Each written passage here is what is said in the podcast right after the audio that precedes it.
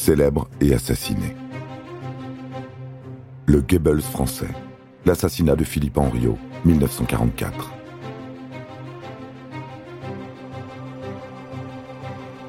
Le journal officiel du 7 janvier 1944 publie la nomination, publie la nomination de Philippe Henriot au poste de secrétaire d'État à l'information et à la propagande. C'est une victoire pour cet homme qui a échoué dans la voie de la littérature, mais est devenu la voix de l'État français. Deux fois par jour, il parle à l'antenne de Radio Paris. Cet homme à la voix d'or y défend la collaboration, attaque la résistance et la France libre du général de Gaulle. Partisan de l'armistice et du maréchal Pétain dès juin 1940, il est de surcroît pro-hitlérien.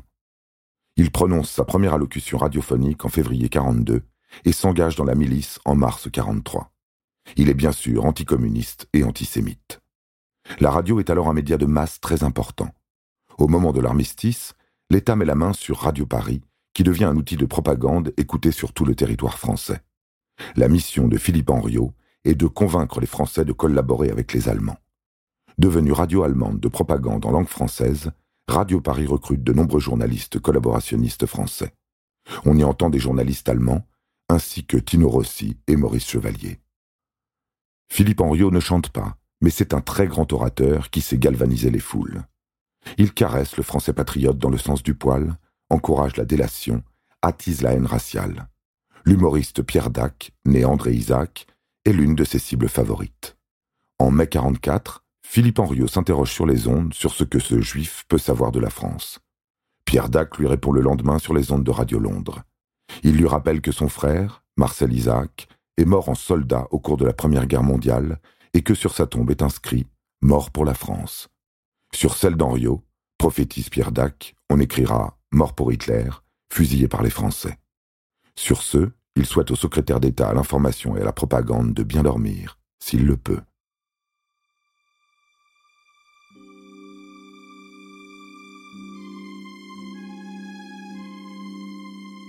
En vérité, il ne lui reste que peu de jours à vivre. Il a cependant la joie, en juin, d'être reçu à Berlin au ministère du Reich à l'éducation du peuple et à la propagande sur Wilhelmplatz. Il y déjeune avec Joseph Goebbels en personne. Le 28 juin 1944 à 5h50, des hommes se présentent devant le ministère de l'Information rue de Solferino. Ils parlementent avec le gardien, expliquant qu'ils sont là pour protéger le secrétaire d'État contre un attentat. Ils se font ouvrir la porte. Même discours à la porte de l'appartement d'Henriot. Il est menacé, ils sont là pour le protéger. Henriot ouvre, geste qu'il regrette aussitôt en voyant des reflets métalliques briller dans la nuit. Les tueurs entrent et vident sur lui leurs armes à bout portant, devant les yeux de sa femme qu'ils épargnent. C'est Charles Gonard, dit Morlot, futur compagnon de la Libération, qui a coordonné l'assassinat. C'est le comité central des mouvements de résistance qui lui a confié cette mission, car il juge que les éditoriaux d'Henriot ont des effets dévastateurs sur l'opinion publique. Il faut le faire taire. Henriot eut droit, le 2 juillet 1944, à des obsèques nationales organisées par l'État français vichiste en présence des autorités allemandes. Plusieurs personnes furent fusillées pour venger sa mort. Sept juifs à Rieux-le-Pape près de Lyon et trois opposants au régime de Vichy à Rennes.